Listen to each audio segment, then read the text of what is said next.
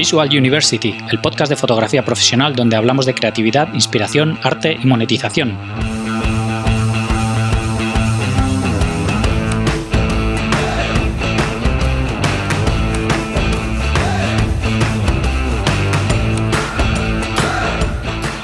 Bienvenidos al episodio 106 de Visual University. Soy Gonzalo Manera, fotógrafo profesional, y hoy tenemos con nosotros a Jorge Alvariño, fotógrafo especializado en cine, series de televisión y publicidad.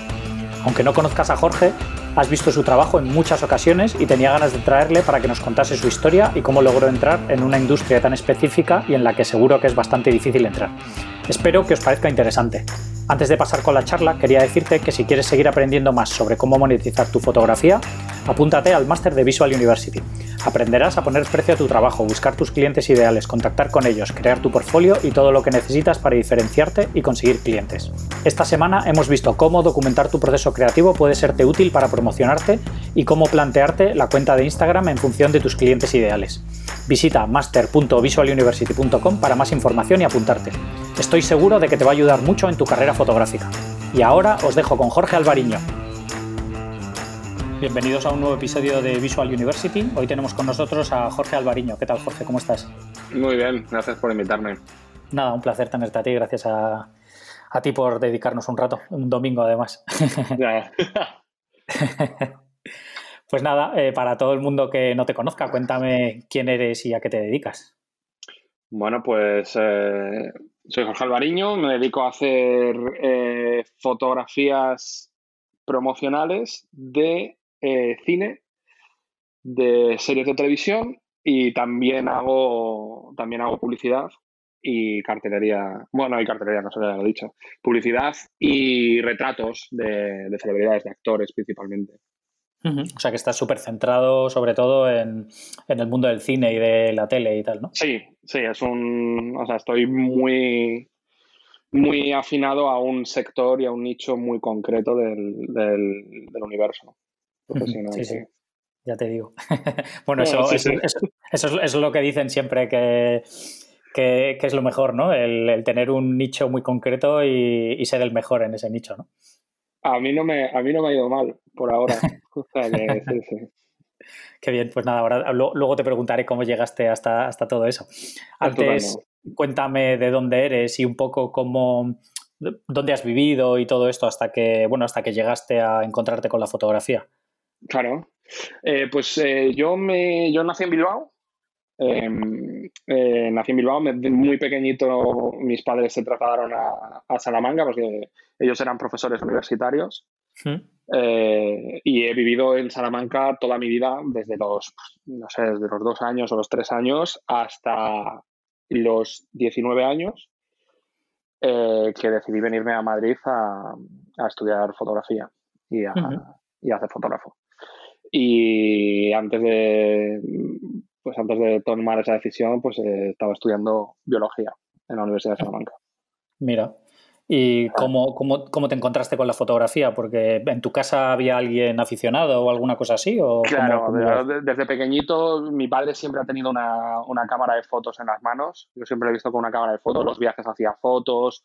Eh, además, disparaba con diapositiva, eh, era un ritual, luego llegábamos a casa proyectábamos las diapositivas, él se tiraba ahí un rato dándole vueltas, seleccionando esta sí, esta no, las veía, tal, preparaba los pases, luego los veíamos, me parecía todo muy divertido. Hmm. Y, yo siempre quería que me dejase la cámara, que me dejase tirar alguna foto, tal, y bueno, mi padre al principio no me dejaba mucho, eh, con, con, razón, porque yo se lo pedí desde muy pequeñito, pero ya poco a poco me fue dejando la cámara, me compré una cámara, eh, tengo que decir que, la, primera comunión la tomé porque me regalaban una cámara de fotos, la verdad. como, como tanta y tanta gente que, que dio, el chantaje. Que le daba igual la comunión y todo, lo que querían eran los regalos. en, mi caso, sí, eh, pues eso, me regalaron una camarita, fue mi primera cámara, que era una compacta de estas terribles con un flash y tal, y, y hay una lente de plástico horrorosa, pero, pero bueno, fue mi primera camarita y luego a partir de ahí ya eh, me fue gustando mucho. Era, un, era algo que me, me parecía muy divertido, pero jamás me lo planteé como una, como una profesión, la verdad. Yo tenía muy metido por, por mis padres, profesores universitarios y, y aparte porque se me daba muy bien todo, el, todo el tema de la ciencia en general y me parecía muy interesante, eh, yo tenía claro que mi camino iba, mi camino iba por ahí. Sí. Pero, pero bueno, la, universidad me desencantó mucho de toda la, de toda la manera en la que se, se enseñaba ciencia y se, formaba a futuros eh, científicos y, y, por el camino se me cruzó una oportunidad, un, un momentito de, un, chispazo de, de una cosa que, que, apareció, que lo cogí y, eso me llevó a todo lo demás. O sea, fue exactamente, fue encender una mecha que no ha parado hmm. desde, desde ese momento. ¿Y qué fue, qué, fue el detonante ese? Pues mira, eh, mis hermanos, eh, yo todos hermanos, eh, Miquel y Javi, mi hermano mayor es guionista y director de cine y mi otro hermano mayor, Miquel es el más, el más mayor, Javi es el, el que está entre los dos. Mi otro hermano eh, es director de arte. Trabaja, pues eso, diseñando decorados y diseñando eh, pues toda la estética visual de, películas. Y, eso ya lo veníamos haciendo antes. De hecho, mi hermano mayor, Miquel, eh, trabajaba, o sea, estudiaba en la universidad también estudió químicas y la dejó, dejó la carrera. mi, padre, mi padre catedrático de, químicas, maravilloso, súper contento de que... contento, ¿no? Sí, dando, dando con las castañuelas ahí a tope. Eh, mi hermano lo dejó eh, y se vino a Madrid a estudiar cine y pues eso, empezó a hacer cortometrajes, empezó a hacer cosas, conoció a un montón de gente, a un montón de compañeros suyos de clase. Y eso fue como una chispita, vinieron a Salamanca, eh, un compañero de, mi hermano vino a rodar un corto, en ese corto yo empecé a trabajar un poco ayudando a mi otro hermano que trabajaba en el corto haciendo director de arte, eh, pues me metí en ese corto a hacer, pues hacer lo que fuese, le ayudaba con el de los decorados tal, y me llevé mi cámara de fotos y en ese, en ese corto hice un par de fotos durante el rodaje eh, lo que se llama foto fija. Pues no, yo no era foto fija, pero hice un par de fotos a los sets y tal, y según parece estaban muy bien hechas. Yo era, o sea, absolutamente un, monete me, soltado ahí con una cámara de fotos y hacía fotos a lo que me gustaba y según parece, lo que había hecho estaba muy bien y vendía muy bien el corto. De hecho, alguna foto de las que hice yo se utilizaron para la promoción del, del, cortometraje. Y ya está, sin más. Hice eso, me pareció bien, me lo pasé bien, me pareció divertido y ya está. Hmm. Y de repente, pues en este, en este segundo segundo año de carrera, eh, o tercer año de carrera, no me acuerdo bien, en este segundo o tercer año de carrera en el que yo ya estoy empezando a, yo ya estaba desencantado, veía que no era bueno haciendo esto, que no lo iba a ser nunca porque no me no, era, no, estaba apasionado sobre lo que, lo que pasaba y tenía muchos compañeros que sí lo estaban y les veía y decían, ¿por qué yo no siento eso? Y ellos están ahí a tope y a mí me da igual. Y de repente en ese contexto eh, vinieron a rodar una película a Salamanca en la que mi hermano trabajaba de director de arte y se enteró de que necesitaban, estaban buscando una persona para que trabajase, una persona local, alguien que fuese de Salamanca, eh, con experiencia o cero experiencia, les daba igual, porque lo que querían era ahorrarse el hotel y ahorrarse los viajes y las dietas y todo lo que se le pagaría a alguien de Madrid. Claro. Eh, para llevar el combo, que el combo es el monitor, la tele, en aquel momento era una tele, una, tele de tubo pequeñita, en la que con una cinta de High 8, una cinta vieja de, vídeo, grababa a la vez que la película filmaba, la película la rodábamos obviamente en emulsión, hmm. em, grabábamos en, esa cinta las escenas y el director me las pedía para temas de continuidad, para revisar las escenas y ver que la interpretación le había gustado, etc. ¿Vale? Eso era hmm. lo que me dedicaba. y fue una experiencia muy guay. Eh, yo me lo pasé, me lo pasé bomba, también sufrí mucho porque es que de repente te sueltan en un entorno tan técnico y yo no tenía ni idea de nada.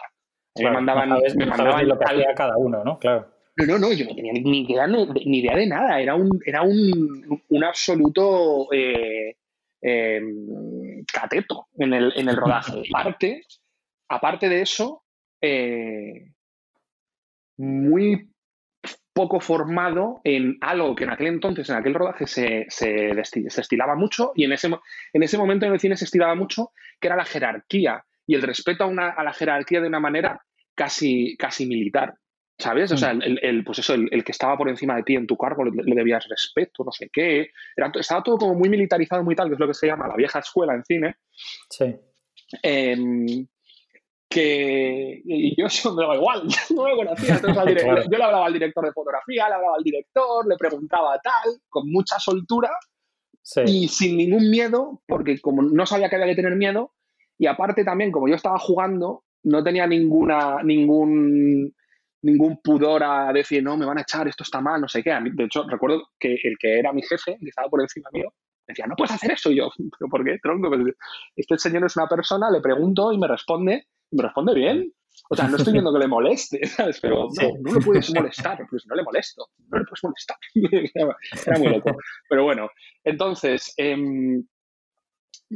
rodamos toda la película y la última semana de la película, el director de fotografía, que era eh, José Luis López Linares, es un director de fotografía que ha ganado, ha ganado Goyas, ahora es más documentalista.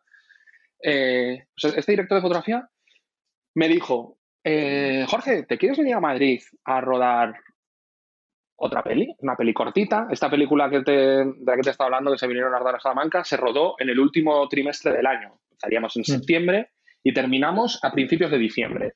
Y esta otra mm. peli era una peli cortísima, eran tres semanas de rodaje. Se rodaba en diciembre y el, antes de Navidades estaba de vuelta a Salamanca. Entonces yo dije, mm. joder, ya he perdido, el, he perdido el cuatrimestre ya en la universidad. Eh, me voy estos tres meses, estas tres semanas a Madrid, me rodo otra peli cobro bien porque yo cobraba, o sea, ganaba pasta. Era absurdo, pero ganaba pasta por ese trabajo para el que no estaba para nada cualificado. y sobre todo teniendo 20 años, además, claro. Y, sobre todo siendo, siendo bastante jovencito, claro. Sí. Em, entonces me, me, invitó al rodaje y me dice, y, me dice, ¿sabes, qué, ¿sabes quién es el director de la peli? Y yo, no. Y me dice, Carlos Saura. Y yo, no sé quién es. Carlos Saura. O sea, segunda peli que hago yo y el director es Carlos Saura. Vale, pues llego al rodaje. Es una, era una peli que se llama Salomé, una peli de danza de estas que hacía, de estas que mm. hacía Saura.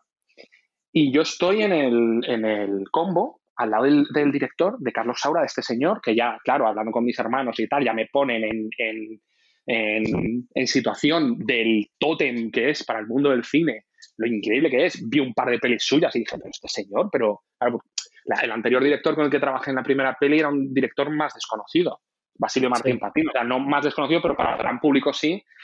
Y, bueno, joder, pues estamos Saura, ¿sabes? Que es que era como más vigente y más potente y además para la fotografía también era más potente. A mí me, empecé a dar fotos suyas y dije, pero este señor hace fotos además de la, de la leche. Total, que igual que le caí gracioso al director de foto, de repente le caía gracioso a Carlos Saura. Y me llevaba su eso, me enseñaba sus cámaras Leica. De repente me decía, ven Jorge, vamos a hacer fotos. Y me sentaba al lado de la cámara con él y nos poníamos a hacer fotos a los bailarines. Qué bueno. Y, claro, yo pero entonces flipando, tal, divertido, tal. De hecho, o sea, la historia es tan, tan, tan loca que un sábado del rodaje me fui con Carlos Saura y con José Luis López Linares, con el director de fotografía y el director de la peli, me fui a Fotocasión, a una tienda que hay en Madrid que es gigantesca, mitiquísima.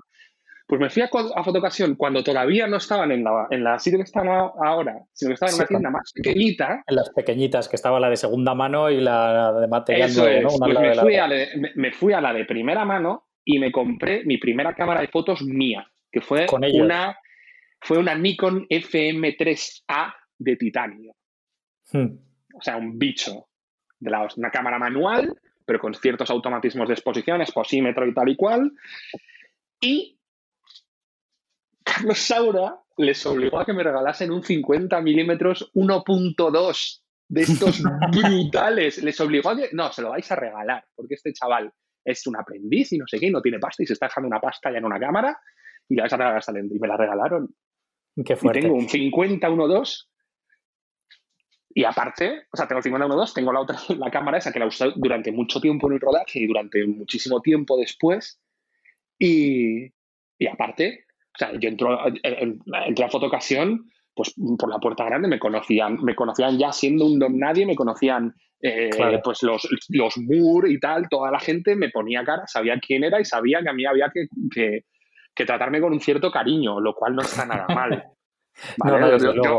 claro, yo todo mi material, todo mi equipo, todo, todo, lo sigo comprando ahí y me tratan de maravilla. Sergio me trata con muchísimo cariño y tal, pero todo empezó ahí, en ese absurdo. O sea, y luego a partir de ahí, luego a partir de ahí, yo ya, claro, yo después de todas estas locuras de tal, de un rodaje en Madrid súper cómodo, bailarinas, no sé qué, voy, vivo fuera de casa, estoy en Madrid, me, me explotó la cabeza, volví a biología, vuelvo a analizar musgo y cosas así.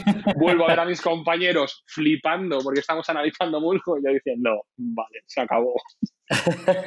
Papá, mamá, quiero ser fotógrafo. Me quiero ir a Madrid a estudiar y ya está. Y, bueno, ahí, se lo, ahí lo empecé a hacer. Mientras durante todo el principio de mi carrera eh, compaginé el trabajo de Video Assist en el que trabajaba en Publis con ese director de fotografía.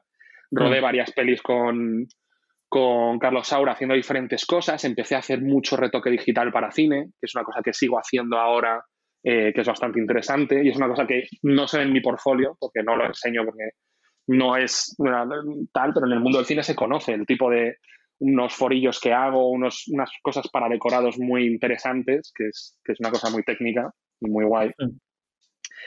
Eh, pero es eso, es que todo surgió de un de una chispita absurda que, además, hace, además hace muy poquito eh, estaba haciendo fotos con, con, un director de fotografía, amigo mío, de Salamanca también, Quique, em, que, que me dijo que a él le ofrecieron también la primera peli y él la rechazó.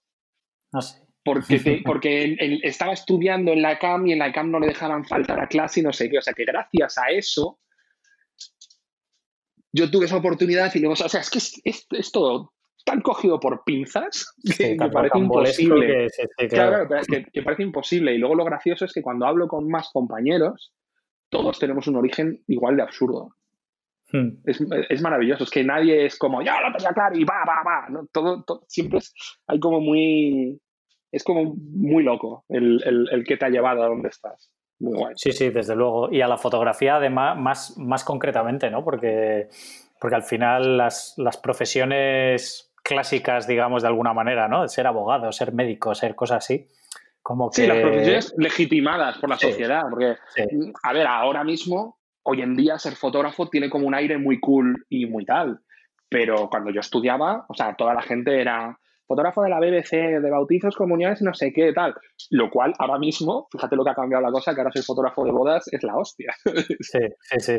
Pero que, cuando yo estudié, estaba empezando a ser como un poco cool. Estaba empezando como a molar. Eh, puede ser fotógrafo de moda, tal, pero todavía había un poco de, no tanta masificación, por así decirlo. Yo creo que estaba. conmigo empezó mi generación también porque cuando yo estudiaba, empezaron las cámaras digitales, reflex de cierta calidad, y eso es lo que democratizó la fotografía, hizo que toda la gente hiciese fotos y tal. Eh, también tendrá algo que ver. Sí, sí. ¿Tú, cuando empezaste, empezaste con analógico entonces? Yo empecé analógico, yo estudié analógico. De hecho, todas las, todos los máster, el máster y todo lo que estudié, en su momento lo hice en analógico porque sabía que se iba, iba a desaparecer.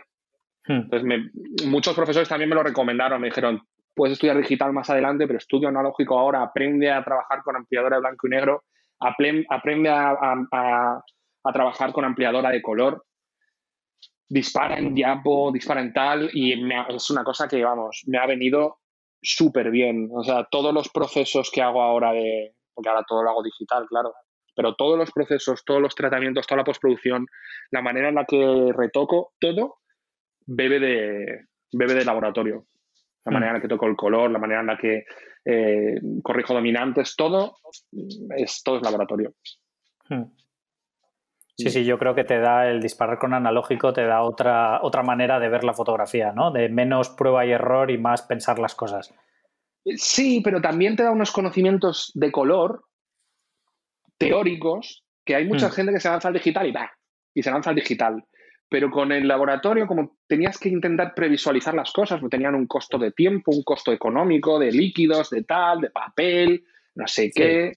Pues como que te pensaba, como que razonabas un poco más en vez de meterte en, en, un software en el que coges un deslizador y va para arriba y para abajo, para arriba y para abajo todos.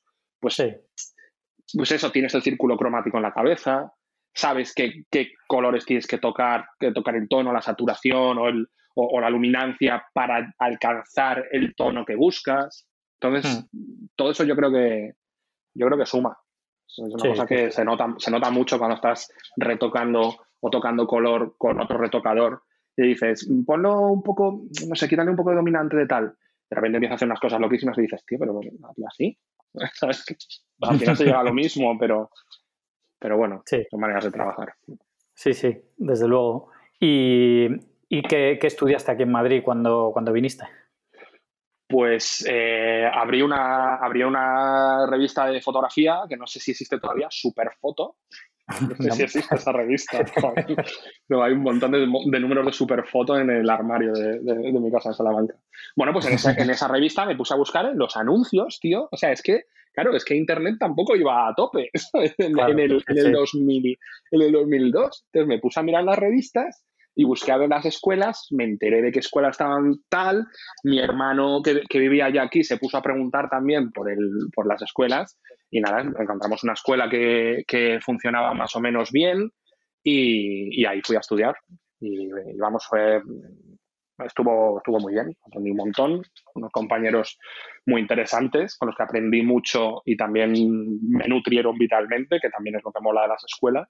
Sí. Y, y eso, y estudié, primero estudié un, curso normal, luego estudié un máster, luego una especialización en, analógico, luego una especialización en digital y, de ahí salí al, universo. ¿Y en tu casa cómo vieron ese cambio de, de la universidad a esto? Pues al principio mal.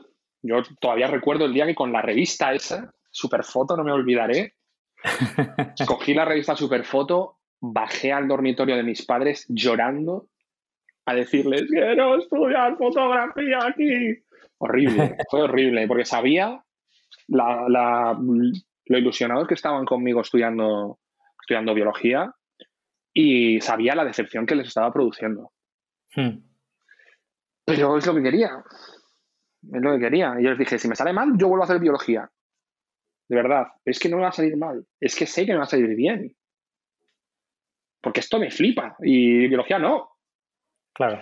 Sí, sí, bueno, al final. A ver, con el, pues es eso, triste, está no sé qué, a los, al año ya estaban a tope, porque yo estaba, yo trabajaba, en, trabajaba, o sea, aunque no estuviese trabajando de fotógrafo, trabajaba en publicidad, en rodajes de, yo qué sé, de, de marcas tochísimas, tal, y en un día ganaba lo que ganaba, o sea, no, en un rodaje de tres días ganaba lo que ganaba mi madre en un mes.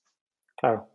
Entonces, claro, eso les cambió mucho la, mucho la manera de pensar. Ya más allá de que estuviesen de acuerdo o no y que les gustase más o no, dijo, pues es que, a ver, eh, económicamente es independiente, o sea, iba a funcionar, o sea que...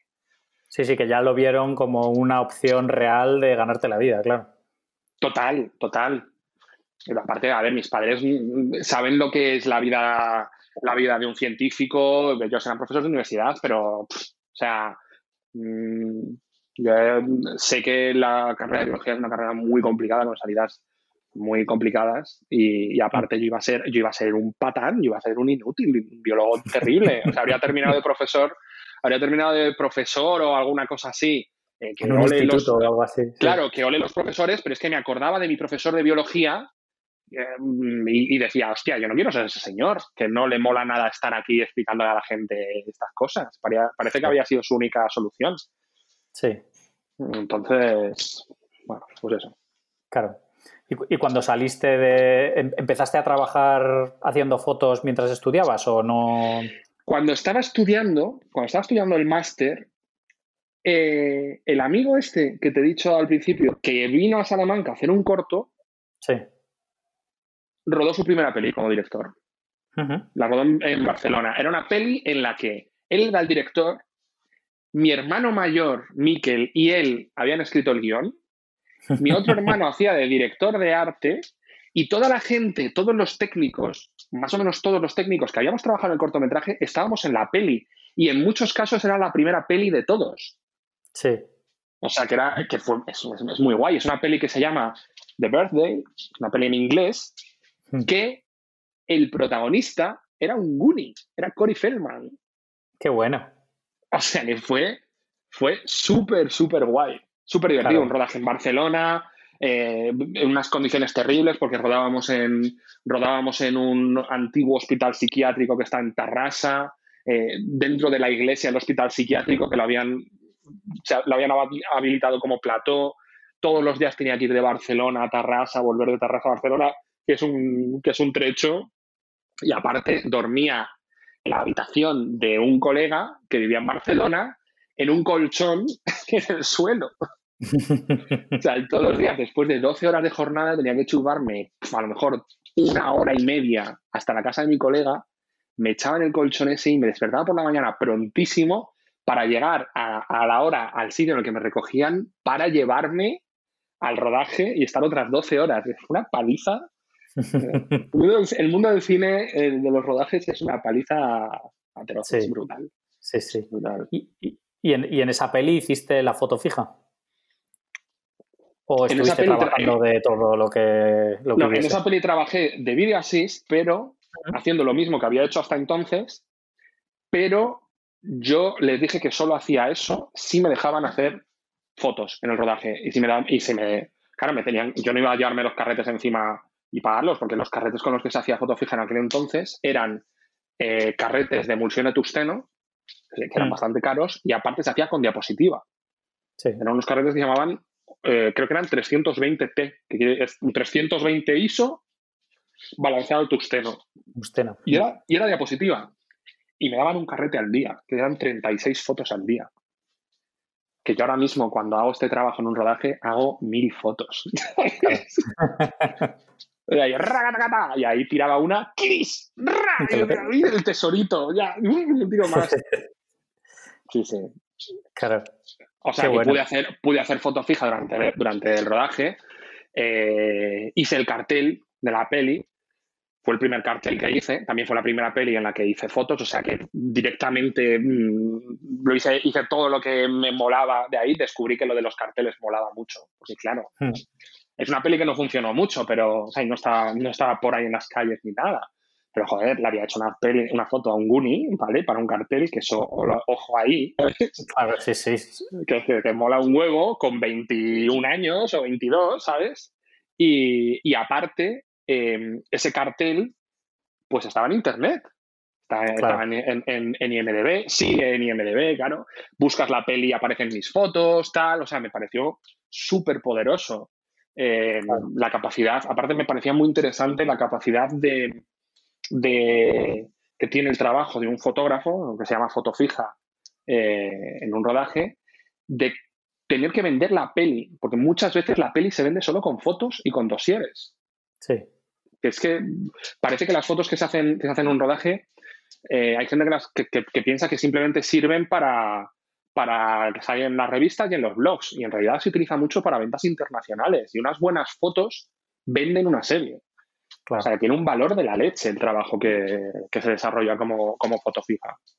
Hmm. O sea que, pues nada, hice, hice, ese curro y a partir de ahí, pues, ya, pues seguí haciendo rodajes, y, o sea, seguí haciendo de Video Assist y me fueron cada vez, me llamaban más para rodajes, una peli por aquí, otra por allá, tal, todo derivado de, el pequeño ecosistema en el que estábamos de, colegas, que al final eran gente talentosa que estaba en el mismo punto de la carrera en el que estaba yo. Yo estaba empezando, pero este director estaba empezando también. Y, y, cuando él empezaba contó conmigo. Entonces, toda la gente que nos íbamos juntando poco a poco éramos gente que estábamos empezando y contábamos unos con todos, o sea, unos con otros, porque todos éramos colegas. Pues yo muchas veces cuando, cuando hablo con, con gente que me dice, pero ¿cómo llego hasta ahí? Le digo, es que tienes que retrotraerte y tienes que intentar estar donde estás. O sea, vivir el momento en el que estás. No intentar decir, quiero llegar ahí porque eso te, te vuelves loco. Quiero, hacer, quiero hacer fotos para Netflix y tener cubiertos edificios en la Gran Vía. Eso te vuelve loco. No tienes que pensar en eso. Lo que tienes que hacer es saber que quieres hacer eso, pero estar en, el presente y rodearte de gente que vaya en la misma dirección que tú y que vaya hacia allí. Y al final eso si te rodeas de gente talentosa que está a tu nivel, en el futuro, cuando esa gente lo pete, contarán contigo. Entonces, toda esta gente que te hablo, de gente que estábamos empezando, pues estos somos, éramos, pues, eh, Eugenio Mira, el director, eh, Bayona, Cobeaga, Vigalondo, un montón de directores, una generación de directores, eh, actores y actrices y, directores de fotografía y tal, toda una generación que, fuimos haciendo cosas juntos y que, es, la gente con la que trabajo yo al final.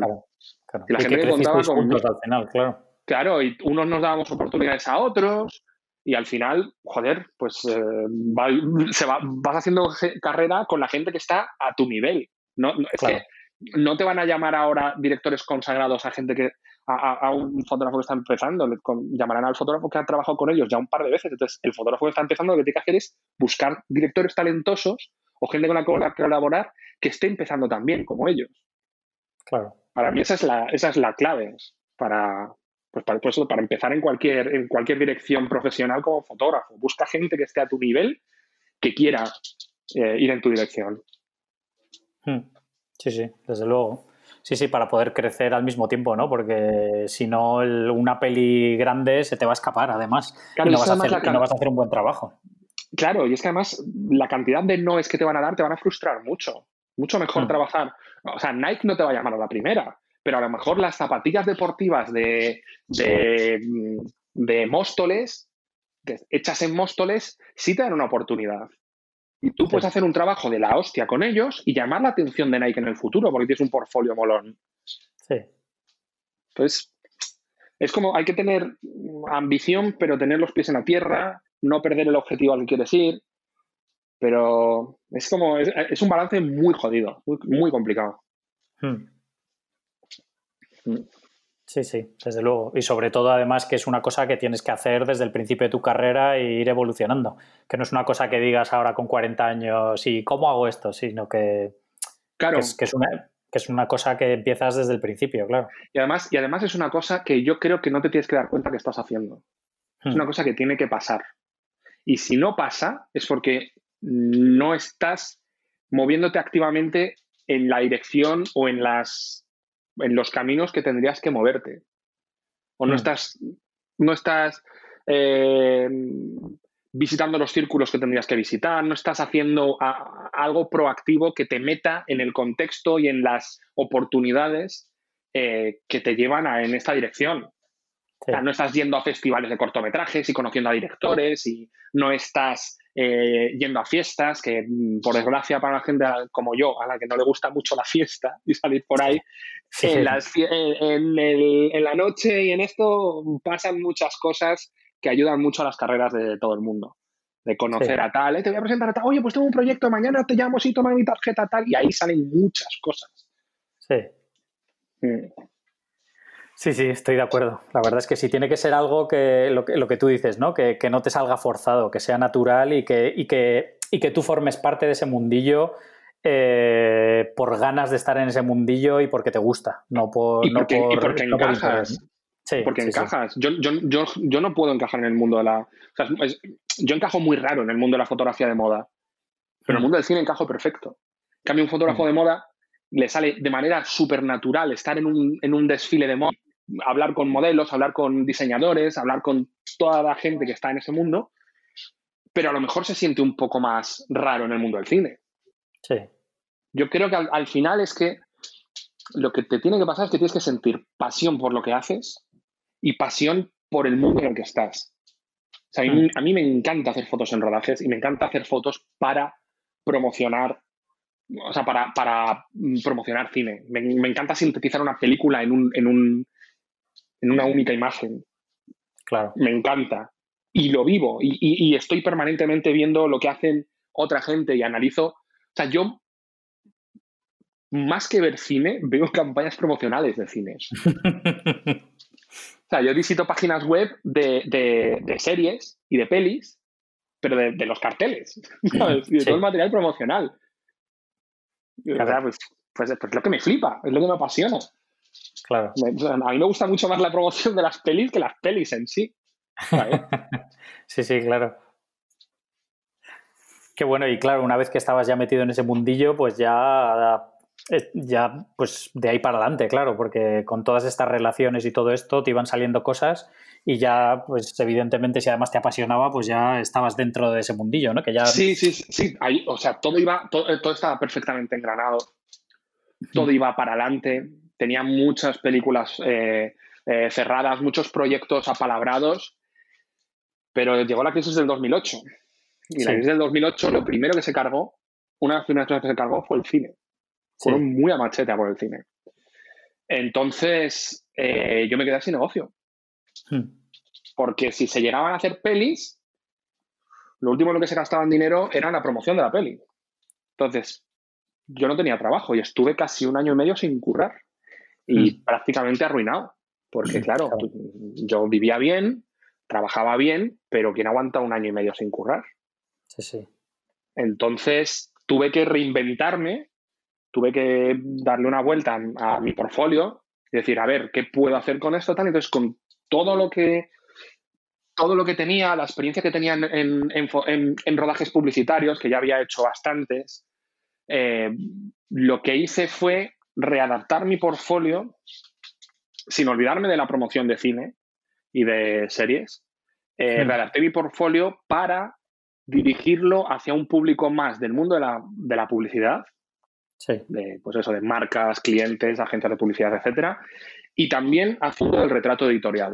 Tenía muchas celebridades, pues, eh, hmm. tenía fotografía uh, Clive Owen, eh, yo qué sé, tenía un mogollón de, caras de, de, actores españoles, de rodajes. Pude hacer una especie de portfolio a partir de ahí y entre, por un lado, ese portfolio de retratos y ese de publicidad, empecé a moverlo. No me salía mucha publicidad, la verdad. Me salía muy poca porque tenía un portfolio muy pobre, tenía todo el sentido. Y con el mm. retrato editorial, que yo pensaba que lo iba a petar en revistas como Squire, GQ, eh, País Semanal y tal, me di cuenta de lo complicado que es, que era el mercado, porque claro, yo es que entré entré como, una, como un cuchillo caliente en mantequilla en la industria. Hmm. O sea, prácticamente no tuve que buscar trabajos, porque estaba dentro del equipo de un director de fotografía que estaba en, aquel momento muy de moda y trabajaba mogollón.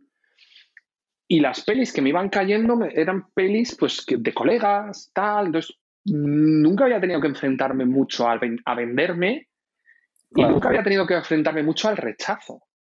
Sí. Entonces, en aquel momento, pues eso, empecé a mover el portfolio, lo envié a Icon, lo envié a, grupos editoriales, rollo Spain Media y este rollo, y, no obtuve ninguna respuesta. Cero. O sea, pero hmm. cero. Yo decía, pero no puede ser. O sea, tenía un portfolio tan potente como el que tengo hoy en día, pero joder, tampoco era un portfolio para, para no responderme. O sea, era un portfolio para al menos decirme, hola Jorge, pues si sale algún retratito, alguna cosa así, te llamamos y tal y cual, porque joder, yo veía las revistas y en algunas había unos retratos que decía, este lo puedo hacer mejor yo. Pues nada, ninguna, cero respuestas. Y en ese impasse de tal, eh, a través de, Facebook vi un post de un colega que era eh, especialista de cine, que le habían hecho una entrevista en una revista para iPad nueva, interactiva, como muy rara, una revista que se llamaba Vis a Vis. Dije, bueno, voy a probar, voy a echarles ahí los. Voy a enviarles el portfolio, voy a enviar tal, y al día siguiente me llamaron. Nos interesa mucho lo que haces, tal cual. Joder, de puta madre, una revista que me responde, tal. Voy para allá, llegué a unas oficinas muy pequeñitas, algo muy humilde, tal. dije yo, uh, ¿dónde estoy metiendo? Me abro la puerta, el director de la revista y era un chaval más joven que yo. Yo, joder, pero es? ya empezamos a, empezamos a hablar, tal, lo flipé, tenía una propuesta increíble, una revista interactiva, no sé si la has visto alguna vez, la revista sí, de sí. Sí, sí, pues la he visto, la he visto. Pues, pues eso, los primeros números eran, te saltaba un vídeo, una música, tal, y yo, esto, que esto es súper divertido, o sea, estaba como muy, de repente vi algo que me motivaba un montón. Y le dije, y este chico que estaba empezando, eh, Ángel, me dijo, eh, bueno, pues nosotros no tenemos mucha pasta, la verdad. Y yo, mira, tío, yo lo que quiero es disparar. Vosotros tenéis acceso a las celebridades y yo necesito hacerme un mejor portfolio. Y, yo veo, o sea, no es como si me, llevan me llaman de repente GQ y me dicen, no, es que no tenemos dinero. No, es que veo que estáis empezando, pero es que vuestro, vuestro proyecto me flipa. es que me encanta el concepto y me encanta además que seáis unos chavales que acaban de salir de la universidad y tal, no sé qué, me parecía todo como muy, muy molón, con una energía muy guay. Entonces me metí de cabeza con ellos, empecé a trabajar con ellos. El primer, la primera portada que hice fue un retrato de Leiva súper chulo del de perfil, una foto en blanco y negro, que cuando cogías la revista y le dabas empezaba, empezaba a cantar Leiva. Era una pasada. Y a partir de ahí hicimos ese retrato, ellos también les gustó mucho lo que, lo que yo hacía y empezamos a colaborar. Al principio tenían eh, vis a vis, hacíamos, a lo mejor yo hacía una portada al mes y cuatro editoriales de interior, lo hacía todo. Yo decía, pasármelo mm. todo. Cuando empezó a haber un poco de dinero, pues pagadme el dinero que podáis. O sea, eh, yo seguía moviéndome por otros lados, hacía publis de vez en cuando y tal, pero a mí esto era lo que me estaba dando la vida en aquel momento. Lo que me, me parecía excitante y molón. Porque sí, lo que te que estábamos, en, estábamos en un momento de crisis de la hostia. O sea, es que de repente esto era como un, como un oasis maravilloso.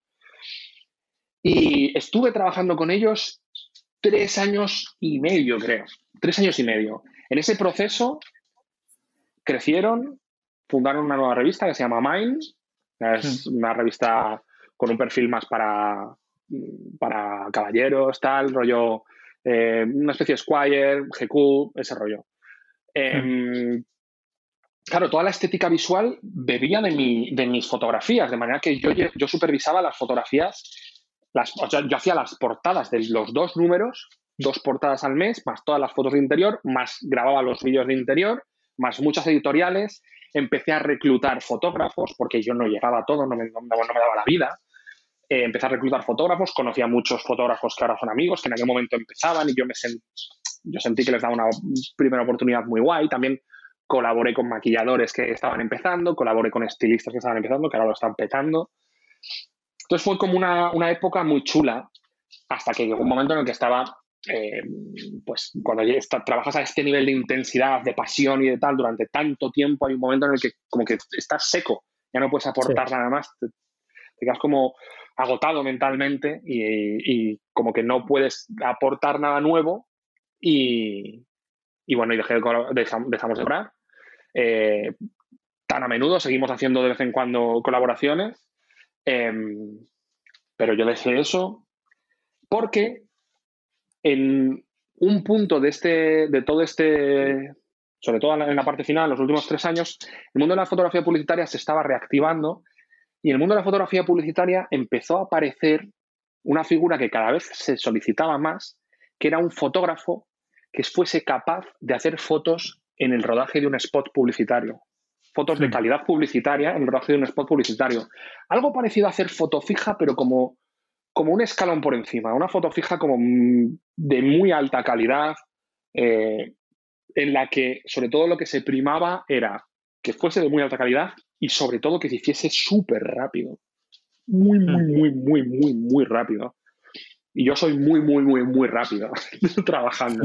He hecho fotografías para campañas publicitarias tochísimas en cinco minutos que las ves y dices, no, es imposible que esto esté disparado en cinco minutos. Entonces, eh, bueno, pues con, ese, con esa oportunidad que yo detecté, empecé a hacer varias campañas y tal, se corrió la voz de que yo hacía eso, lo hacía bien y me cayó una oportunidad. Eh, para mí, yo le doy el mismo valor que tiene la primera vez que saltó, eh, pues eso, que la primera vez que, que me ofrecieron una peli en Salamanca cuando estaba estudiando biología, me ofrecieron una campaña publicitaria para, para Vodafone, que era un rodaje que se hizo en Budapest, con, cinco, seis gráficas, una que era de Juego de Tronos, otra de, de Walking Dead, otra de Fórmula 1, otra de fútbol, otra de un mundo un poco más Disney y tal. O sea, una cosa loquísima con una cantidad de recursos, eh, yo qué sé, 150 zombies, 200 eh, figurantes para un estadio. O sea, una cosa demencial, una que escalaba a un nivel que se me piraba la olla. Y esa campaña Em, me salió bien, me salió bastante bien y entonces a partir de ahí empezó a funcionar de una manera bastante habitual eh, que me llamasen para hacer ese cargo, para hacer fotos en rodajes publicitarios. Hmm. Y, eso, y eso, por un lado, eh, una solvencia económica bastante potente, porque el mundo de la fotografía paga muy, muy bien. Y por otro lado, me permitió entrar en el mundo de las agencias publicitarias y que me, que me viesen con otros ojos, o sea, que me viesen, no con otros ojos, no, que me viesen, que existiese para ellos. Porque antes yo no podía entrar, porque las campañas publicitarias, eh, el, no había tantas para, para, todos los fotógrafos publicitarios que había en Madrid. Hmm. No había tantas. Entonces, ellos se lo repartían todo el pescado, pero de repente estas fotos en rodaje a ellos no les interesaban, porque preferían hacer campañas publicitarias en las que ganaban más pasta y que el prestigio, entre comillas, era mayor.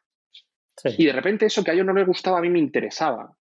Entonces tuve ahí una oportunidad, un huequito por el que culebrear, me hice con un portfolio mucho más potente a raíz de esas fotos y pude empezar también a hacer campañas publicitarias de las que antes les ofrecían a ellos, pues ahora me las ofrecían a mí también.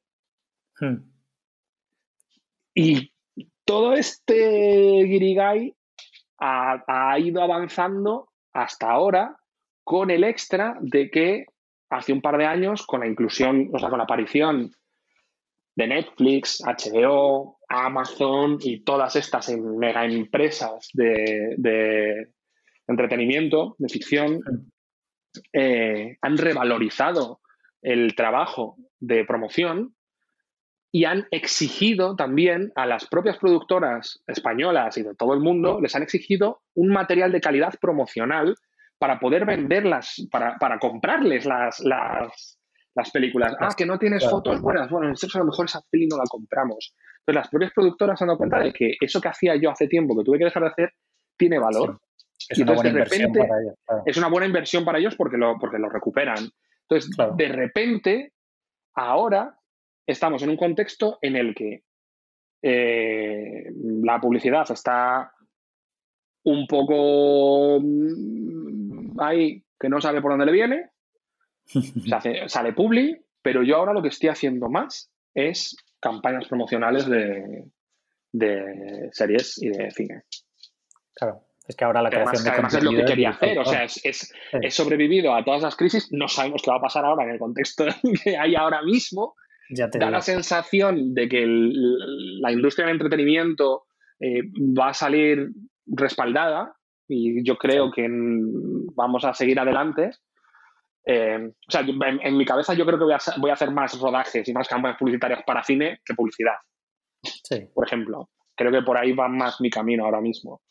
Hmm. Pero, pero eso, ese es el camino que me ha llevado hasta donde estoy ahora. Claro.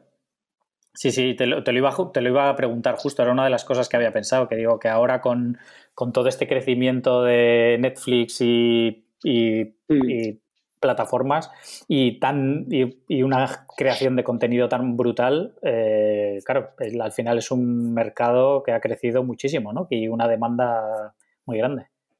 Claro, ahora, el, pues si antes en España había, mm, cuando yo estaba, eh, pues eso, antes del, del 2008, pues a lo mejor éramos 10 fotógrafos en España que nos dedicásemos profesionalmente a hacer fotografías en, rodajes y cartelería de cine. Ahora puede haber fotógrafos que hagan fotografías en rodaje en España, puede haber habitualmente, puede haber, no sé, 60 o algo así. Hmm. Ha habido muchísima más, muchísima, muchísima más demanda. Claro. Sí, sí. Y más que querrán entrar también, claro, porque... Claro, y, que... más que, mm. y, más que querrán entrar. Y pasa, sigue pasando esto de, Pues que de repente hay alguien que no cree que se tengan que gastar tanto dinero en un fotógrafo de rodaje con experiencia, intenta meter a, a Pepito de los Palotes a hacer las fotos y lo bueno es que muchas veces estas propias empresas, Netflix, Amazon, todas esas empresas, ah, para nosotros los fotógrafos nos sirven como una especie de, eh, de refuerzo en cuanto a su exigencia de calidad. No quieren que haya cualquier persona en el set haciendo fotos, quieren un tío bueno. Y un tío bueno como es, el que tiene un portfolio que le sostenga, que le sostenga, un portfolio que evidencie que tiene experiencia. Claro. Entonces, eso está, a mí es una cosa que me parece que, está guay, nos, nos, nos, nos sostiene eh, de cara a, potenciales descuentillos y movidas de estas. Sí, sí, sobre todo y además que si, si ya tienen un, primero que ya tienen un nivel de calidad de, y, de exigencia de lo que buscan y que tienes que estar bastante rodado para, cumplirlo tú como fotógrafo. y luego además que si que si también les exigen a las productoras una, una calidad de material para, esa promoción, porque si no, luego saben que no les van a pillar las series porque no van a ser capaces de venderlas o las pelis, pues ya los otros tampoco se van a arriesgar a coger a un alguien que no tenga ese portfolio y que, y que realmente sepan que va a ser capaz de sacar el trabajo adelante. Sí. Yo recuerdo una, anécdota muy graciosa me pasó en una de las primeras veces que, que, trabajé para una mayor de estas, eh, hmm. una, gran, una, gran, empresa de estas, eh, que estaba hablando con el director y le decía, joder, tío, he tenido, esta semana he tenido lo menos eh, cinco, cinco conferencias con Los Ángeles para hablar de cómo voy a hacer, cómo se plantea la fotografía promocional, cómo voy a hacer la fotografía tal. Y me dijo el director, yo no he hablado nunca con ellos. O sea, para que veas lo demencial que es, lo que se preocupan, o sea, es que, el, bueno, el director que haga su peli, pero yo quiero que la vendas así, quiero, quiero, estar muy encima, o sea, a ellos les obsesiona, eh, a estas grandes empresas les obsesiona la manera en la que se va a vender el producto, hmm. en algunos casos más que el producto en sí. o sea, el producto saben, que, saben lo que es, saben qué tal, bueno, ya, pues el director que obre libremente, pero queremos asegurarnos de que, la, de que vaya por aquí tal maravilloso. Eso me parece súper divertido. Sí, sí, desde luego. Y ahora que ya estás metido aquí en, esta rueda, eh, ¿haces alguna búsqueda activa de, pues, de clientes nuevos y todo esto? Permanentemente, permanentemente. De hecho, ahora mismo yo estoy eh, volcado mucho en, el extranjero. Acabo de terminar, acabo de rodar en, el último trimestre del año pasado una serie eh, británica para una cadena que se llama AMC. Es una serie con un casting internacional eh, espectacular, personajes de, eh, o sea, actores de, series británicas súper conocidas de, de HBO, personajes de actores de primer nivel, un casting brutal internacional. Y ha sido mi primera gran experiencia en un rodaje de este tipo, porque yo he rodado pelis con, con actores pues, como Clive Owen y tal, pero era una peli española, coproducción de tal, con un director español, un equipo en su mayoría español, aquí había el equipo en su mayoría era español, pero yo interaccioné con, o sea, a mí me contrataron directamente eh, esta empresa, eh, negocié con ellos, un rodaje en inglés al 100%, fue muy interesante y, ahora mismo estoy volcado en, en moverme a nivel internacional como un fotógrafo residente en Madrid que, puede hacer eso, puedo viajar, pero como se van a, van a venir muchos rodajes aquí, me parece interesante eh, presentarme de, esa manera. Y luego, vamos, mm, te puedo decir que el 70% de mi tiempo es, venderme. Claro. Es así. Yo trabajo, en público, por ejemplo, trabajo muy poco, muy, muy, muy, muy poco. con muy poco me refiero a que trabajo muy poco al año y me estoy vendiendo todo el rato, todo el rato. Estoy, en, mm. estoy haciendo mailings y tal. Ahora estoy, por ejemplo, estoy haciendo un curso de, para aprender a venderme bien por Instagram y tal. Estoy mm. intentando aprender las maneras, creo, me da la sensación de que el mail le está muriendo como manera de poder ofrecer el portfolio eh, y creo que va más ahora por esto de, por Instagram y cosas así, pero eso, se le dedico una cantidad brutal. De hecho, mi gran obra magna del confinamiento, esta que hemos tenido todas, es la página web que tengo ahora. Le dado una vuelta de arriba abajo, la he súper actualizado, le dado un viaje brutal, he añadido cosas al portfolio, me he cargado cosas que tenía desde hace un montón, he cambiado el diseño. Y es, eso para mí es súper importante. O sea, mm, y eso que, y eso que en mi página web, a lo mejor, o sea, según las, estadísticas que tengo, clientes que me han contratado han estado 25 segundos. Sí. Pero es que, o sea, son 25 segundos que cada segundo vale oro. Entonces tienes que necesito algo que sea, pues eso, que les venda lo que soy en un clic y que, y que sea muy impactante. Y es, la manera en la que he hecho la, manera que he hecho esto y, y, por lo que le dedico tanto tiempo La gente que, me, que me puede contratar a mí es gente que no tiene, no tiene nada de tiempo, no tiene tiempo que perder. Y yo necesito mm, absorberles. Claro. En el poco tiempo que me, que me, que me dan. Siempre, siempre mi plan con esto ha sido intentar vencerles por caos, o sea, ser abrumadora, o sea, rellenar o, rellenar el nivel de confianza que puedan tener, o, rellenar el nivel de confianza que puedan tener hacia mí al 100% o anular el nivel de desconfianza, que creo que va más por ahí. O sea, quitarles cualquier miedo a contratarme. Sí. Que yo creo que es la manera en la que se ganan clientes, quitándoles el miedo de que la puedas liar. Parda. Claro. Entonces, sí, me dedico una cantidad absurda a esto de tiempo. ¿Y qué es, y qué es lo, que, es lo que más haces? De, pues, o sea, eh, ¿tú contactas con las con, eso, con productoras o con, con agencias o lo que sea? Yo utilizo hasta ahora, hasta, hasta, o sea, que es una cosa que voy a seguir haciendo, voy a implementar mucho más el, el, uso de, de, Instagram de una manera mucho más interesante para, para mm. poder hacer esto, pero eh, lo que yo vengo haciendo es que yo eh, pago por servicios de marketing internacional, eh, por estar en, webs tipo, pues no sé, Production Paradise, por ejemplo, que son páginas de recursos para productoras. pago por acceder a, a, webs como Agency Access o Bikini List, que son son recursos para eh, acceder a listas actualizadas, es importante, listas actualizadas de creativos publicitarios del mundo, que, vienen muy, muy filtradas, de manera que si yo de repente quiero entrar, quiero buscar a un creativo publicitario en Inglaterra que se dedique a la industria de entretenimiento, eso es todo lo filtro y obtengo una lista de 2.000 personas. A través de ese sistema añado, añado una, creo, una, creo un, un, mail como si lo hiciese con MailChimp, que un mail así, pim pam pum, y lo chuto a esas 2.000 personas. Y eso lo hago todos los meses, una o dos veces. Sí. Para, estar ahí. Y, luego, la tercera cosa que hago es hacer mis propias producciones.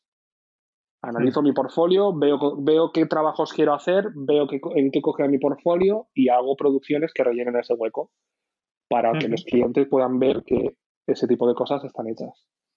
Claro.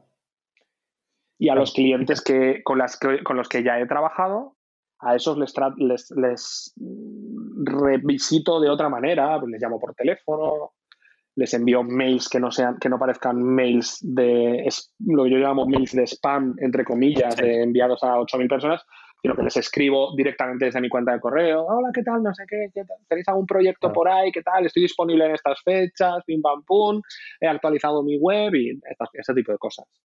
Claro, sí, mantener un poco el contacto y que se acuerden de que estás ahí, pero, pero claro, ya un contacto más directo, puesto que ya tienes línea directa con ellos, digamos, ¿no? Eso es, eso es. Hmm. ¿Y qué es lo que mejor te funciona de todas esas cosas que haces? De todo lo que mejor funciona es el boca a boca. De todo y el, y el, y el prestigio y, y, que la gente hable de ti. Es lo mejor funciona. Porque todo esto, todo esto está bien. Realmente luego es difícil monitorizar por qué te llaman. es muy difícil. Yo muchas veces a los clientes con los que me llevo muy mal digo, ¿por qué me habéis llamado? ¿De dónde he salido? Me parece interesante. Y vamos, casi el 90% de las veces es porque hablé con tal tío porque había visto que habías hecho un trabajo con él y me dijo que, fuese a por ti de cabeza. Porque habíamos trabajado, habían trabajado me gusta contigo y tal. Es eso. Siempre. O casi siempre. Sí.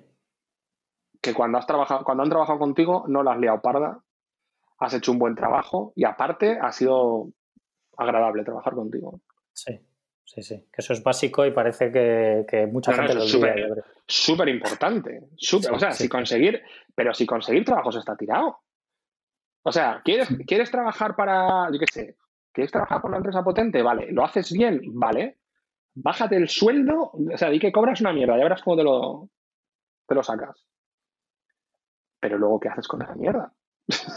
que te vas a ir a una producción que no va a funcionar, o yo qué sé qué. O sea, si conseguir un cliente es muy guay, pero que te vuelva a llamar una segunda vez es súper difícil. Súper difícil. Claro. Mm. Sí, sí. Sí, sí, y al final, pues lo, lo, que dices tú, ¿no? Que igual que te han recomendado, también si, si, la lías parda, también se va a enterar todo el mundo. Sí. Sí, pero lo cierto es que, que mm, cuanto más buena, eh, cuanto más buena fama tengas en cuanto a que lo haces bien, que no la lías y tal, más difícil es que aunque la líes o que aunque algo no salga todo lo bien que tal, eso trascienda. Hmm. Porque siempre va a, ser tal. También, de la misma manera, si tienes muy mala fama, por muy bien que lo hagas. Sí, es, difícil quitártelo, ¿no? Claro, por eso yo le digo también a la gente cuando, cuando doy clases o cuando doy charlas, le digo a la gente que es muy importante que la primera vez que les den una gran oportunidad estén preparados para hacerlo bien, para hacerlo de la mm. hostia. Porque si te dan una gran oportunidad y la lías, a lo mejor no te vuelven a dar ninguna porque hablan mal de ti. Ya tienes el, ya tienes el no al 100%. Sí.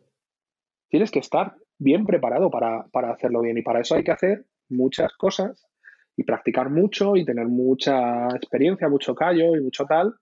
Porque lo peor que le puede pasar a cualquiera de los alumnos que tengo habitualmente es que nada más, nada más salir de la escuela les llegue, yo qué sé, una marca súper potente, la marca de sus sueños con la que querrían trabajar y les ofrezca una campaña porque es que la van a liar pardísima, porque no tienen experiencia, la van a liar pardísima y se van a joder el futuro. Hmm. Hmm. eso, es muy, eso, es muy, jodido de encajar, ¿eh? es decir, no, vas a tener que trabajar de asistente durante unos cuantos años porque tienes que ver cómo funciona todo, echarle un ojo a ver cómo lo hace este, tal cual, y vas cogiendo rodaje y no sé qué. Claro, sí, sí, al final es como todo, ¿no? Que yo qué sé, cuando sales de la universidad para, yo qué sé, para cualquier otra cosa, pues entras de becario también, ¿no? Pues es un poco el equivalente al final. Claro, es que esto, esto al final es un oficio. Y joder, no, no operamos corazones a pecho abierto ni hacemos ninguna cosa así, o sea que la podemos liar, pero al final eh, estás, eh, tienes una responsabilidad de cara a un cliente, existen unos presupuestos, existen tal, y gente que está apostando por ti que frente a la que tienes que responder. Hmm. Esa responsabilidad hay que asumirla y hay que ser capaz de responder ante, ante esa responsabilidad. De una manera, pues eso, de la mejor manera que puedas. Y hay gente, que esto también es cruel, pero hay gente que jamás va a poder trabajar en publicidad porque no es suficientemente bueno. Gente que mm. nunca va a poder hacer algunos trabajos profesionales porque no está dispuesto a dedicarle el tiempo o simplemente porque jamás va a llegar a ese nivel. Y, y, joder, no pasa nada, o sea, te puedes frustrar, pero coño, es que a que no te frustras por no poder ser futbolista del Real Madrid Mm. hay, que, dedicarle un tiempo, hay que dedicarle mucho sacrificio para llegar a eso. Aparte es que tiene un talento y un tal. Por mucho que quieras, no vas a, poder hacerlo. Entonces, bueno. Es una, es, es una mezcla de, una improbabilidad demencial la que te lleva al sitio en el que estás. yo creo que hay que ser muy honesto contigo mismo en el sentido de saber si, si eres capaz de dar lo que necesita el cliente. Sí. Y darlo, de darlo bien. Estar a la altura. Hmm. Sí, sí, sin duda. Pues nada, Jorge, eh, me ha parecido súper interesante todo lo que nos has contado. Te iba, te iba a preguntar varias cosas, pero me las has ido respondiendo ya sobre la marcha. pero, ya estamos acabando. Joder, estoy pasando pipa, tío. Eh, bueno, pues podemos seguir, podemos seguir aquí. A mí la verdad es que me interesa un montón todo lo que me estás contando. Así que... Pues, eh, si, tienes algo más, aprovecha hasta... Mira, 15 minutillos más si quieres, hacemos. Venga, genial. Cuéntame de, esto que estás aprendiendo de Instagram. ¿Qué, cosas estás viendo y todo esto? ¿Así en plan para, hacer crecer tu cuenta o cómo, cómo enfocarlo a.? No, a mí, a mí que crezca mi cuenta me da absolutamente igual. Claro, claro, por eso, eso era lo que te iba a decir, porque a ti mm. tener muchos seguidores, tú lo, que te interesa es que te siga la gente que tú quieres que te siga, los demás te dan igual. Para mí, para mí, yo quiero utilizar Instagram como una red de contactos de clientes que puedan acceder a, mi, a mis trabajos más recientes o a lo que yo posté y que pueda de vez en cuando, una vez, a, una vez dos veces a la semana, llegarles a la cabeza. Es para eso para lo que quiero usarlo. Y si tengo la suerte de que en el momento en el que le están pidiendo una, un fotógrafo para tal campaña, acaban de ver el post mío en Instagram y se les ha quedado en la cabeza y yo que sé qué, todas estas improbabilidades de marketing, eh, pues poder estar ahí. Porque es que, claro. es que a lo que me dedico yo es, tan específico que es que, es que mi cliente son, es muy poca gente. Claro. Es una cosa súper, súper, súper específica. Entonces es, es, muy complicado dirigirse a ellos. Claro, claro, claro sí, sí, si trabajas, si trabajas con marcas o cualquier cosa, pues al final tus, tus clientes son, es el, jefe de marketing o el director de arte o el que sea, ¿no? Y, en realidad lo difícil es conseguir que esa persona te siga, ¿no? Y, claro, porque esas personas, todo el mundo que quiera trabajar con ellos, quieren que esa gente les preste atención, que les vean en Instagram, que no sé qué, les envían mails y tal. Esta gente tiene las cuentas están hartos, o sea, tendrán unos filtros de spam demenciales para que todos los que les enviamos portfolios no les entren. Estarán hartos de recibir 8.000 portfolios al día. Yo lo entiendo. Yo lo entiendo. hay que buscar la manera de funcionar. De hecho, eh, para mí, a mí en, el mundo de la fotografía publicitaria es maravilloso porque mi mayor campaña de marketing es cada vez que se estrena una serie para la que, para la que he hecho un cartel. Porque claro, es que tú piensas que cuando yo hago una foto, para una campaña de marketing de una, de una serie, se llenan las ciudades de esa foto. Sí, sí, lo empapelan todo, sí. Lo empapelan y no pone mi nombre. Pero ellos han visto esa foto y cuando, si por casualidad se plantean que yo pueda ser uno de los fotógrafos, entran en mi web y una de las primeras cosas que ven es, la, esa, es esa campaña porque lo tengo yo puesto así, que las campañas más recientes le aparezcan antes. Y ya solo con eso les hago un anclaje porque la, la legitimación que me da haber cubierto una ciudad de fotos es brutal. De hecho, es que yo lo he hablado alguna vez con algún otro fotógrafo que se dedica a esto, eh, fotógrafos americanos incluso, gente súper potente que trabaja para, para, para, Marvel y cosas así. Hmm. Y claro, todos, todos decimos lo mismo al final. Seguramente seamos los fotógrafos comerciales con mayor visibilidad de nuestra obra, la gente que nos dedicamos a promoción de cine y series. Sí. Porque aparte de que. Cuando haces, una campaña de una marca, nunca tiene la visibilidad que tiene la peli de los Avengers, por ejemplo. No. No, porque es que el, público que tiene una serie es muchísimo más difuso, es tan difuso que es práctico para la, para la marca llenarlo todo. es que, eh, no sé, cuando ha salido la, campaña esta de, la línea invisible, hmm. estaba, estaba en las calles, estaba en autobuses, en, cubriendo edificios, estaba en Internet, en, los periódicos principales entrabas en Internet y te salía. En Instagram te salía, en Twitter te salía, o sea, es que era un bombardeo permanente.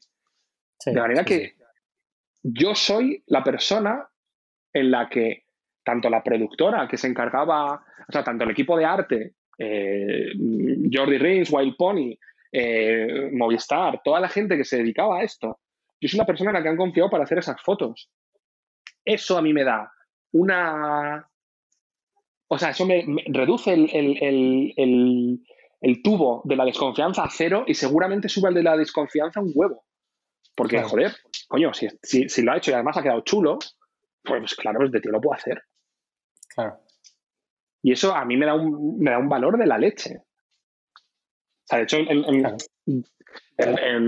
la gente de, publicidad siempre me dice, pero joder, este de los puestos, ¿cómo lo haces? O sea, como que les parece muy interesante, es como una especie de marca mía que mola lo de ser fotógrafo de cartelería. Como una cosa rara, chula, y luego aparte, pues eso, o sea, hago retratos, hago tal, Ahora he metido, ahora he metido coches en el portfolio también, porque hice el año pasado una campaña para Ranch Rover y, Jaguar, y aprovechando también el confinamiento he dicho, venga, voy a meter coches, yo qué sé, a lo mejor ahora empiezo a hacer coches. Pues, pues guay, me, flipa fotografiar coches. Y, bueno, y ahí está, y, y los que hagan coches podrán decir y podrán ver si lo hago suficientemente bien o no, porque es un mundo totalmente diferente a lo que hago, pero bueno, yo las veo pintonas y ahí están. Claro. claro. ¿Y cómo, ¿Y cómo te planteas hacer esto que hablábamos de Instagram, de conseguir que esa gente que te interesa te siga? No tengo ni idea. Esa es la pregunta del millón, ¿no? No, tengo, no tengo ni idea. Pero lo bueno es que eh, en una de las escuelas en las que, en las que doy clase hay un profe que se llama Rafa Rodero, me imagino que le conocerás. Sí, sí, sí, eh, entrevisté hace, hace pues, pues casi al principio del podcast. Con Rafa hemos hecho un... Yo he trabajado un montón de veces haciendo em, un programa que se hacía en, en Too Many Flash, en una escuela en la que, en la que eh, doy clase, eh, un programa que se llama, se llama La Lanzadera, en la que cogemos a fotógrafos y entre varios profesionales les ayudamos a encauzar su carrera y a intentar darle un empujón súper gordo para que salgan disparados al mercado. Eh, es un programa súper interesante, pero ahí conocí a Rafa y claro, Rafa de Instagram y de todo esto sabe mil. Eh, estoy haciendo un curso, estoy haciendo un curso con él que tiene en Instagram que es una chulada. Está todo, integrado dentro de, dentro de Instagram y tal. Ah, lo, he visto, que te, que te van como llegando las cosas a través de Instagram, ¿no? Sí, sí, tú accedes al curso y te aparecen ahí. O sea, está, es, es, una maravilla eso. Está como aprovechando todo el, todo el diseño de Instagram, los destacados, las historias, en no sé qué. Te va explicando cada una de las cosas, cómo funciona y tal. Entonces, eh, pues eso, con esto. Y pues voy a empezar a meter hashtags, a empezar a diseñar pues lo que hacía antes con mails, lo voy a intentar diseñar ahora con, con, esto, pues programar un par de días a la semana en los que a tal hora subo estos posts que están pensados para tal, con estos hashtags para no sé qué, y ver a ver mm. si eso me lleva a que la audiencia que a mí me interesa se vaya sumando al, al cotarro. Sí, claro. Y luego supongo que los que sí que tendrás son todos los con los que ya has trabajado y es una manera de, refrescarles que sigues ahí presente, ¿no? Sí, sí. Pero es cierto, que, es cierto que yo intento cuidar mucho el contacto con toda la gente con la que he trabajado. Hmm. Intento estar muy al día a día, muy... Hola, ¿cómo estáis? no sé qué. Bueno, ya estoy aquí, acabo de hacer este trabajo, tal cual, echando un vistazo a la web, he subido estos trabajos y creo que os pueden interesar para tal. Eso lo hago mm, con, bastante frecuencia. Porque es súper, o sea, joder, ya que tienes el acceso a esta gente, es súper interesante eh, eh, mantenerlo fresco, mantenerlo renovado. Porque si no, es que la rueda de los, de los contactos pasa y de repente, mm, pues eh, trabajan con otro fotógrafo, les cae bien y ese les mantiene el contacto y hacen todo cosas con él. Sí. Para hay que estar ahí. Es una batalla todo esto, es que es una, locura. Sí, sí. Yo te digo que, hay muchas veces que me parece, que me parece un absoluto coñazo todo esto del marketing y, y, tal, y, es un aburrimiento porque yo digo, yo, lo que quiero es hacer fotos, tío, y las hago guay, ya está, llamadme para curros. ¿Y nunca te has planteado eh, entrar en, o sea, con, cogerte a algún agente o un representante o alguna cosa así que te, es que ayude no, Es que eso no, funciona, no funciona bien. A ver, los, aparte, los representantes te tienen que buscar a ti. Tú no buscas representante como fotógrafo. Claro. Los representantes te buscan a ti y te, contactan a ti. Porque, mm. porque es así. Y luego, aparte, eh, a mí, para mí un representante me tendría que dar trabajo internacional, por ejemplo. El trabajo nacional, más o menos, lo tengo ya resuelto. Tendría que dar trabajo, trabajo internacional. Y en España, los representantes que hay, yo alguna vez he, estado, he sido representado por alguna por, alguna agencia y tal, y es que en España no funciona bien. Hmm. Porque ese representante lleva a, te lleva a ti y te lleva a este otro fotógrafo que hace cosas bastante parecidas a ti, de manera que está representándote a ti a la competencia. Entonces, cuando te presentan para un proyecto, le presentan al otro también. Y entonces, estás presentando a los dos, qué morro, ¿no? Claro, sí, si sale, claro, sí, sí. Claro, y luego aparte, no existen representantes que sean solo representantes, son productoras. De manera que su negocio está, por un lado, se llevan un porcentaje por representarte y por otro, hacen la producción. La producción, claro. O sea que, o sea, tienen un negocio bastante guay. O sea, por un lado, entre comillas, cierran una especie de monopolio contigo y aparte tus producciones se las llevan. Hmm. Entonces, a mí eso no, me, no, me, parece. No me parece interesante, sobre todo porque yo me comprometo a trabajar, a hacer todas las producciones con vosotros, pero vosotros a qué os comprometéis, a moverme. Ya me muevo yo. Claro. Y además que tampoco con, tampoco con los que he estado tampoco me han conseguido tantos trabajos como para decir, venga, vale, pues, pues al lío. Sí, sí, sí, que te salga a cuenta todo, todo eso por, todo el trabajo que te dan, claro. De hecho, normalmente a mí la mayor parte de los trabajos me salen a mí, me llaman a mí directamente. Alguna vez me llaman agencias de publicidad, alguna vez me llaman tal, pero normalmente me llama a mí el cliente. Entonces, poner un, un intermediario que no interesa. Claro.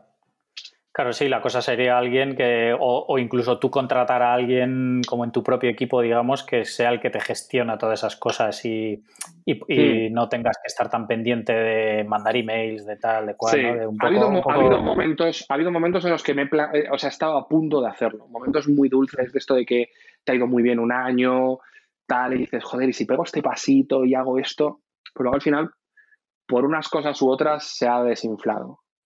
Hmm. Se ha desinflado eso. Sí, sí, sí, que al final es, también un, o sea, es también un compromiso grande por tu parte, porque al final, si contratas a alguien, no va a empezar a funcionarte al segundo día, sino que tienes que yo ¿no? Yo siempre lo que he planteado es decir, eh, pues eso, o sea, a alguna persona a la que yo alguna vez he dicho, tío, joder, a mí me molaría que tú me llevases y que me movieses. Hmm. Claro, pero por un lado nunca ha fructificado y por otro yo digo, pero es que te tengo que probar. No es que me pruebes tú a mí, es que te tengo que probar yo a ti. Entonces, vamos a estar un tiempo, yo no te voy a pagar nada, te llevas porcentaje de lo que sea, tal y cual, y vamos a ver cómo funciona. Pero si a mí me salen producciones por mi lado, tú no te vas a llevar porcentaje, porque eso no está bien. Entonces, ahí es donde se generan unos conflictos eh, un, poco, un poco raros con el tema de los representantes. Claro. Y, y, te digo que eso no es una cosa que pasa solo en España. O sea, los fotógrafos amigos de ingleses y tal me dicen lo mismo, que los representantes es un poco un cachondeo. O sea, algunos te consiguen unos curros que flipas, que no puedes acceder sin ellos. Sí. Pero otros, pues eso, que no te mueven o no sé. Es raro. Al final lo mejor es, comer, si puedes, comértelo y guisártelo tú, tú solo, hasta donde llegues pero, joder, yo es cierto que noto mis niveles de incompetencia haciendo esto, pues no es a lo que me dedico, a hacer marketing y tal, sobre todo cuando empiezo a intentar eh, arañar un poquito el mercado internacional y decir, eh, hola, quiero tal, quiero tal, mm. quiero jugar ahí fuera. Y te das cuenta de que, eres, de que, de que en realidad eres un, pues eso, es muy pequeñito. Claro. Sí, sí, sí. Lo que pues pasa es que es eso, que al final eres fotógrafo, pero eres el hombre orquesta, porque estás, haces fotos, pero, pero te, dedicas a 20.000 cosas más, ¿no? Y al final... Pero es que yo creo que, es parte de ser fotógrafo. Yo creo que es parte de ser fotógrafo, tío. Yo no creo que no puedas ser fotógrafo sin no saber de eh, hacerte el portfolio, sin no saber de tener una página web que sea práctica para tu mercado, de no controlar de cómo funciona el mercado a nivel nacional. O sea, yo creo que eso tienes que saberlo. Igual que hmm. puedes, igual que, igual que un fotógrafo puede no saber retocar, pero tiene que saber lo que se puede hacer. Claro. Y si sabes retocar, mejor.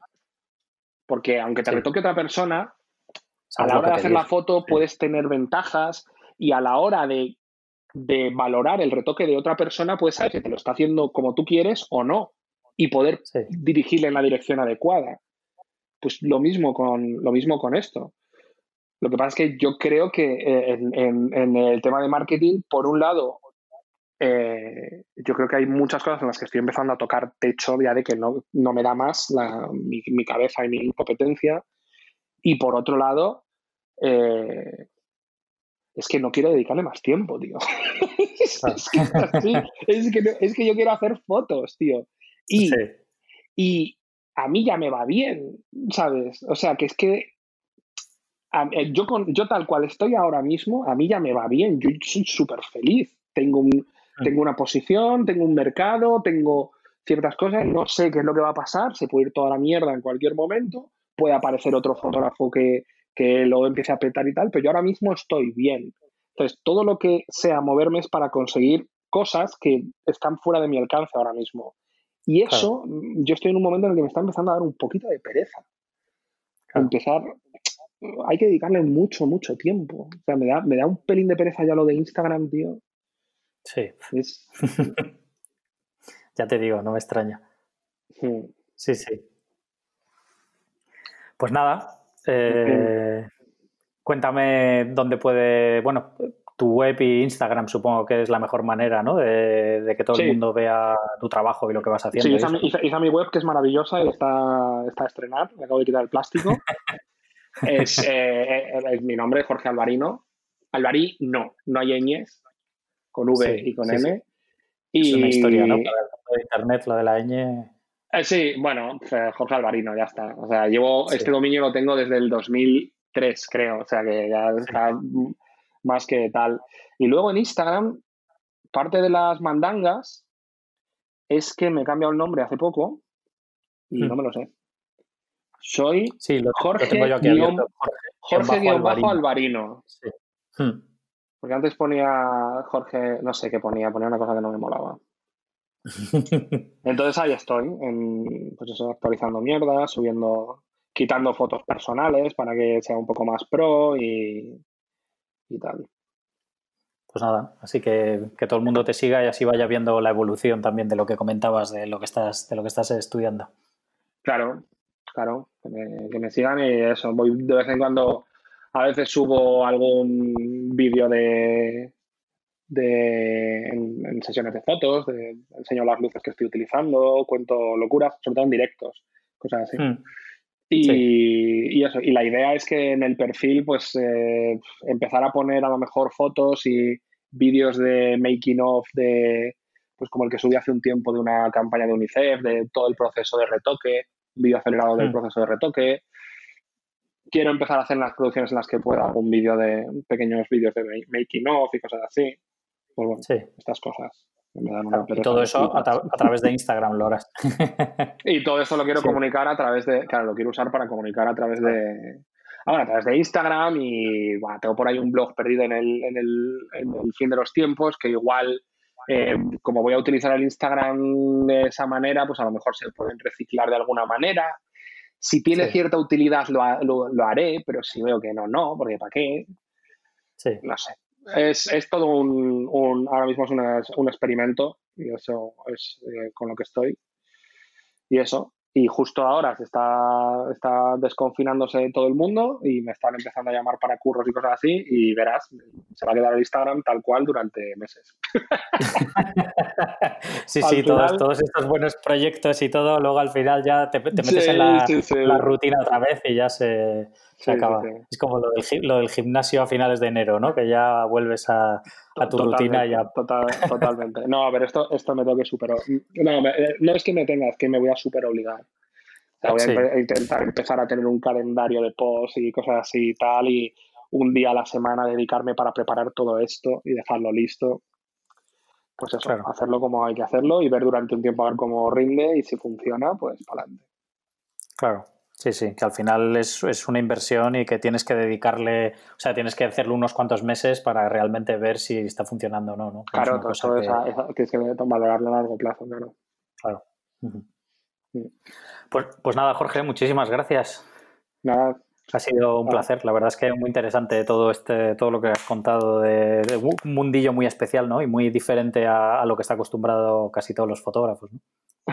sí, siempre, que, siempre que cuento mi, mi, vida, que a mí me parece, pues, pues, mi vida y como a todo el mundo, su propia vida le parece pues lo que es. Eh, eso la, gente la ve como muy interesante y muy, y muy, y muy rara, sobre todo.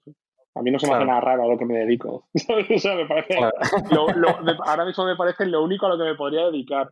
Joder, en este confinamiento, que, mi chica es enfermera, eh, me, me, he dado cuenta de la, absoluta inutilidad para el universo que soy.